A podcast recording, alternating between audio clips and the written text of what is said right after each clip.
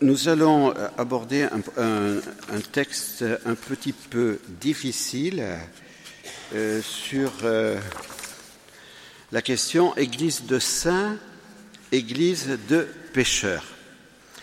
Je dois dire, je dois avouer que j'ai eu un peu de mal à, faire le, texte parce que j'ai eu une petite intervention chirurgicale la semaine dernière. Mon médecin m'a dit de, me reposer, donc je me repose à faire la session, il n'y a pas de problème. Et, ce texte était un peu difficile à élaborer, et vous, allez comprendre pourquoi. Donc, euh, Église de saints, Église de pécheurs, nous sommes en plein dans la crise de notre Église d'aujourd'hui. Ce, ce, sujet divise catholiques et protestants, divise aussi catholiques progressistes et catholiques et traditionalistes. Luther, dont c'est l'année Luther cette année, enseignait que le baptisé était simul justus et peccator, en même temps juste et pécheur. Et Luther a rejeté le culte des saints. Il a donc ouvert la voie à la conception de l'Église comme Église de pécheurs. Mais alors, si l'Église est l'Église des pécheurs, peut-on professer encore dans le credo Je crois en l'Église une, sainte, catholique et apostolique? J'ai trouvé un article très documenté sur cette question complexe d'Alberigo Giuseppe, Péché et sainteté dans l'Église pèlerine, dans Revue des sciences religieuses, article en 1997. Je ne me servirai que de quelques éléments de cet article qui ne me semble pas être dans la ligne du grand pape Benoît XVI, ni du grand théologien, le cardinal Charles Journet, dont Albert Guerigo Giuseppe a résumé ainsi la pensée L'Église comprend en elle des pécheurs, beaucoup de pécheurs, mais elle est sans péché. L'Église est tout entière sans péché. À la ressemblance du Christ, elle est toujours et tout entière exempte du péché. Admirons la prudence du cardinal Journet, prudence que n'a pas eue le théologien jésuite Karl Rahner, qui voulait que l'Église catholique soit plus explicite dans la reconnaissance du péché de l'Église, et pour Karl Rahner, les expressions Église des pécheurs, Église pécheresse étaient équivalentes. Jean 23, pourtant, n'a jamais parlé du péché de l'Église. Le Concile Vatican II n'a pas utilisé l'expression Église pécheresse. Jean-Paul II, dans son premier discours à Fatima le 12 mai 1982, s'était présenté comme venant en tant que pèlerin parmi les pèlerins dans cette assemblée de l'Église pèlerine, dans cette assemblée de saints. C'est seulement, attendez, je suis en train de me tromper de page, pardon, dans cette assemblée de l'Église vivante, sainte et pécheresse. Donc ce n'était pas du tout un enseignement euh, magistériel, c'était une prière euh, spontanée du pape Jean-Paul II. C'est la seule fois où l'on trouve adjectif pécheresse appliqué directement à l'Église dans les enseignements de Jean-Paul II, dit Sandro Magister. Jean-Paul II et son préfet chargé de la doctrine le cardinal Joseph Ratzinger, ont toujours considéré que la formule Église pécheresse était dangereuse et équivoque en raison de sa contradiction non résolue avec la profession de foi du credo en l'Église sainte. Le 7 mars 2000, la Commission théologique internationale, présidée par le cardinal Joseph Ratzinger, donc Commission théologique internationale, ne donne pas un texte magistériel, elle donne euh, des, on peut dire des enseignements des, théologiens qui ont été choisis et qui nous donnent un, texte euh, qui, a beaucoup de valeur. Et ce texte est donné avec l'autorité du cardinal préfet de la Congrégation pour la doctrine de la foi. Donc c'est un texte important. Donc en 2000, cette commission théologique internationale publie une note pour expliquer pourquoi Jean-Paul II, au cours de l'année du jubilé de l'an 2000, a fait plusieurs actes de repentance. Et ce texte, cette note s'appelle L'Église et les fautes du passé. Cette note voulait clarifier les demandes de pardon faites par Jean-Paul II. Il était important de mieux comprendre l'esprit de ces demandes de pardon. Il est juste que tandis que le second millénaire du christianisme arrive à son terme, c'est Jean-Paul II qui parle dans Tertio Millennio Adveniente au numéro 33, l'Église prenne en charge avec une plus vive conscience le péché de ses fils, en se souvenant de toutes les circonstances dans lesquelles, dans le déroulement de l'histoire, ils se sont éloignés de l'esprit du Christ et de son évangile, en offrant au monde, au lieu du témoignage d'une vie inspirée des valeurs de la foi, le spectacle de modes de penser et d'agir qui étaient de véritables formes de contre-témoignage et de scandale. L'Église, bien que sainte par son incorporation au Christ, ne se lasse pas de faire pénitence, elle reconnaît toujours comme sien devant Dieu et devant les hommes ses fils pécheurs. Cette même note affirme L'Église est sainte parce que sanctifiée par le Christ, qu'il a acquise en se livrant à la mort pour elle, elle est maintenue dans la sainteté par l'Esprit Saint qui se répand sans cesse en elle.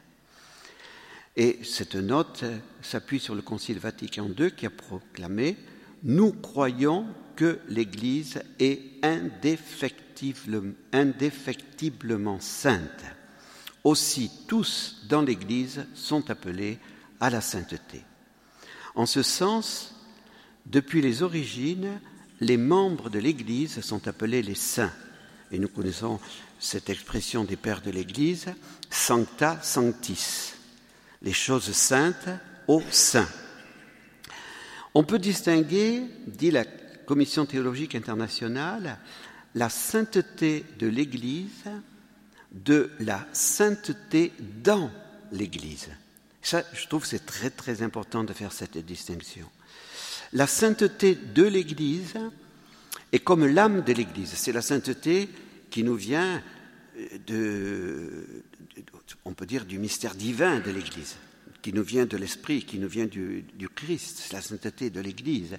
Et puis la sainteté dans l'Église, c'est la sainteté des membres de l'Église, c'est notre poursuite de la sainteté. À la sainteté de l'Église, conclut la Commission théologique internationale, doit donc correspondre la sainteté dans l'Église. Les paroles de Jean-Paul II dans donc Tertio Millennio Adveniente affirmant que l'Église sainte reconnaît comme sien ses fils pécheurs, font découvrir que l'Église n'est pas seulement une communauté d'élus, mais qu'elle comprend en son sein des justes et des pécheurs, appartenant au temps présent comme au passé, dans l'unité du mystère qui la constitue. Dans la grâce, en effet, comme dans la blessure du péché, les baptisés d'aujourd'hui sont proches et solidaires de ceux d'hier. C'est pourquoi l'on peut dire que l'Église, une dans le temps et l'espace, dans le Christ et l'Esprit, est véritablement à la fois sainte et ayant toujours besoin de purification. Pour fonder la théologie de l'Église pécheresse, Hans Kung avait écrit dans son essai L'Église en 1969 que l'Église était une casta meretrix, alors, pour ceux qui ne connaissent pas tout à fait le latin, ça veut dire une chaste prostituée. Ce théologien, qui n'est plus un théologien catholique, rappelons-le, avait affirmé la valeur de l'expression Église pécheresse parce que, disait-il, on a l'habitude de l'attribuer au Père de l'Église en bloc. Par exemple, comme on l'a souvent appelé depuis l'époque des pères de l'Église. Sandro Magister du 26 avril 2010 souligne le manque de rigueur dans Skung. Et c'est là où on voit combien une opinion d'un théologien qui n'est pas en accord avec le magistère va être repris par les médias et va être redonnée comme étant une idée de tous les pères de l'Église. Alors, Sandro Magister pose la question souvent Pour autant qu'on le sache, l'expression casta meritrix n'apparaît qu'une seule fois dans toutes les œuvres des pères, dans le commentaire de l'évangile de Luc par saint Ambroise. Aucun autre père latin ou grec ne l'a jamais employé, ni avant ni après. Le récent succès de l'expression, dit encore Sandro Magister, a peut-être été favorisé par un essai d'ecclésiologie écrit en 1948 par le théologien Hans Urs von Balthasar et intitulé précisément Casta Meritrix. Toutefois, il n'y a dans cet ouvrage aucune application directe de la nature de pécheresse à l'Église. Cet exemple est très significatif. À partir d'une expression interprétée d'une manière qui n'est pas dans l'esprit du Père qui l'a employée, on fait une généralisation fausse et on dit l'Église pécheresse, parce que tous les pères l'ont appelé casta meritrix. Sandro Magister explique en quel sens saint Ambroise a utilisé l'expression chaste prostituée. Il a voulu appliquer à l'Église la symbolique de Rahab, la prostituée de Jéricho, qui, dans le livre de Josué, a accueilli et sauvé dans sa maison les Juifs qui étaient venus découvrir la terre que Dieu allait donner à Israël. Donc, soyons rigoureux. Un seul Père a utilisé cette expression, Saint Ambroise, mais n'oublions pas que pour le Concile Vatican II, dans la fidélité à la tradition, l'Église est, comme la Vierge Marie, vierge, épouse et mère. Vous retrouverez cela dans Lumen numéro 63-65. Tout ce que l'on peut dire de la Vierge Marie, on peut le dire de l'Église. Tout ce que l'on peut dire de la Vierge Marie, on peut le dire de la Vierge Marie, on peut le dire de l'Église. Donc la Vierge Marie n'est pas une chaste prostituée, l'Église n'est pas une chaste prostituée, mais Rahab, cette prostituée, peut être une figure de l'Église dans le sens où elle a protégé ces Juifs qui étaient allés reconnaître la terre de Canaan et qui risquaient d'être mis à mort. Les implications pastorales de ce débat, car ce n'est pas simplement un débat d'idées. Le débat théologique de l'Église sainte ou de l'Église pécheresse a, c'est évident, des implications pastorales. Ceux qui privilégient l'expression Église de pécheurs ou Église pécheresse risque d'en arriver à cette conclusion. Et je suis gentil en disant risque d'en arriver, parce qu'ils y sont déjà arrivés. Nous sommes tous pécheurs, donc, si nous sommes tous pécheurs, nous ne devons exclure personne de la communion eucharistique. Exclure serait oublier que l'Église est l'Église des pécheurs. L'Église n'est qu'en chemin vers le royaume. Donc l'Église ne sera parfaite que lorsqu'elle sera arrivée. Là et là seulement, elle sera sainte. Il n'y aura plus de péché. Mais avant d'arriver au royaume, il faut accepter que l'Église soit pécheresse. Alors on a changé, le, on peut dire, la théologie de communion, qui, est la théologie de Vatican II, en idéologie d'inclusion. Je, souligne bien les choses. Nous sommes dans une idéologie d'inclusion. Il faut inclure tous les hommes dans l'Église parce que l'Église est l'Église des pécheurs. Dans un livre entretien paru en 2008, dans lequel le, cardinal Martini déclarait qu'il fallait donner des réponses nouvelles au sujet de la communion pour les personnes divorcées et remariées, donc le rêve de Jérusalem, page 67, dans ce même texte, Carlo Martini marquait son opposition ferme à humanité et conjecturait qu'à l'avenir, le pape ne retirera probablement pas l'encyclique, mais qu'il en écrira une nouvelle dans laquelle il pourrait faire des pas en avant.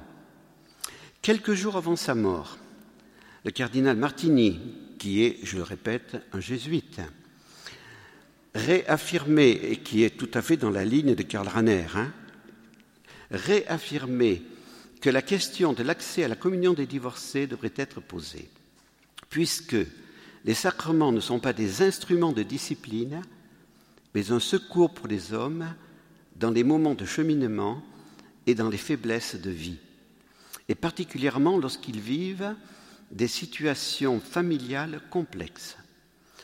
On peut considérer, à la suite de Benoît XVI, que le magistère s'est prononcé d'une manière définitive dans les encycliques Humane Vitae, Evangelium Vitae et Veritatis Splendor. Nous vivons un temps de grave confusion et d'apostasie. La morale de situation voudrait regagner de plus en plus de terrain en notre Église, qui, de ce fait, se protestantiserait de plus en plus. Nous comprenons l'urgence de rappeler en cette année Luther qu'aucun baptisé ne peut être simul justus et peccator. On ne peut pas être en état de grâce et en même temps en état de péché mortel. L'urgence pour le renouveau de l'Église et du monde est donc de développer une Église de saints, comme le désirait ardemment Saint Jean-Paul II, mais aussi comme le désirait Jean XXIII. Une Église de saints, ce n'est pas une Église de purs qui regarde avec mépris les pécheurs ou les impurs de ce monde. Ce n'est pas une Église campée dans sa tour d'ivoire, coupée du monde, mais c'est une Église qui n'a pas peur d'être en sortie, comme le dit le pape François. Mais cette Église en sortie, ça fait déjà 70 ans qu'on y est. Donc aujourd'hui, il faudrait dire aux, chrétiens de revenir un peu à l'intérieur aussi, parce qu'ils sont tellement sortis qu'on ne les voit plus. Voilà. Ce n'est pas une Église euh, campée hein, dans, ses certitudes. C'est une Église dont les membres se savent, pécheurs pardonnés, recours au sacrement de pénitence, mais qui font le choix déterminé de dire non au péché mortel qui tue la grâce sanctifiante en l'âme. Et c'est pour ça qu'il est important de rappeler la distinction entre péché mortel et péché véniel. Parce qu'aujourd'hui, on ne le rappelle plus. Aujourd'hui, on dira l'adultère, mais non, il n'y a plus de problème. On peut être en état d'adultère et en état de grâce. Euh, qu'est-ce que ça veut dire être en état d'adultère? Ou alors on ne croit plus à l'évangile. Ou alors on ne croit plus à l'évangile. Ou alors, bien sûr, on réinterprète l'évangile. Le Concile Vatican II n'a pas canonisé l'expression Église de pécheurs. Le chapitre 5 de Lumen Gentium est un grand appel à la sainteté pour tous. Et je vous cite la conclusion de ce chapitre 5. L'imitation et le témoignage de cette charité et humilité du Christ s'imposent en vérité aux disciples en permanence. Tous les fidèles du Christ sont donc invités et obligés à poursuivre la sainteté et la perfection de leur état. N'oublions pas enfin cet exigeant rappel du Concile Vatican II qui pour moi est la clé d'interprétation de cette question théologique difficile dont je viens de vous parler, Lumen Gentium 14. L'incorporation à l'Église n'assure pas le salut pour celui qui, faute de persévérer dans la charité, reste bien de corps au sein de l'Église, mais non de cœur. Tous les fils de l'Église doivent d'ailleurs se souvenir que la grandeur de leur condition doit être rapportée non à leur mérite, mais à une grâce spéciale du Christ. S'ils n'y correspondent pas par la pensée, la parole et l'action, ce n'est pas le salut qu'elle leur vaudra, mais un plus sévère jugement. Les pères du Concile Vatican II ont affirmé une vérité très importante dans la fidélité à la tradition les catholiques qui ne vivent pas en état de grâce sont bien de corps dans l'Église, mais ils n'y sont pas de cœur. S'ils refusent de se convertir, ils n'obtiendront pas le salut, mais la damnation. J'espère ne pas avoir été trop compliqué ni trop simpliste. Saint Jean-Paul II a bien compris en l'an 2000 qu'il était nécessaire que l'Église catholique accomplisse des actes de repentance pour des péchés commis par ses membres et dont les effets peuvent demeurer encore. Et je pense à tous les actes de pédophilie dont les effets demeurent encore. L'Église, par le vicaire du Christ, a demandé pardon pour ses péchés. Pourquoi? Parce qu'ils ont été accomplis par des membres de l'Église. Mais ces membres étaient bien de corps dans l'Église, mais ils n'y étaient pas de cœur. Désirons ne plus avoir à accomplir de tels actes de repentance. Et c'est la raison pour laquelle nous devons dire et redire sans cesse, à la suite de Saint Jean-Paul II, N'ayez pas peur d'être des saints, soyez ce que vous devez être, et vous mettrez le feu de l'amour dans le monde. À la suite de la Vierge Marie, nous disons Soyez saints, vite saints, grands saints. C'est ce langage qui est attendu par les générations Jean-Paul II et Benoît XVI. N'ayons pas peur d'être exigeants, parce que Jésus est exigeant, il est, afin que son Église corresponde à ce qu'il désire d'elle, une Église vierge, épouse et mère.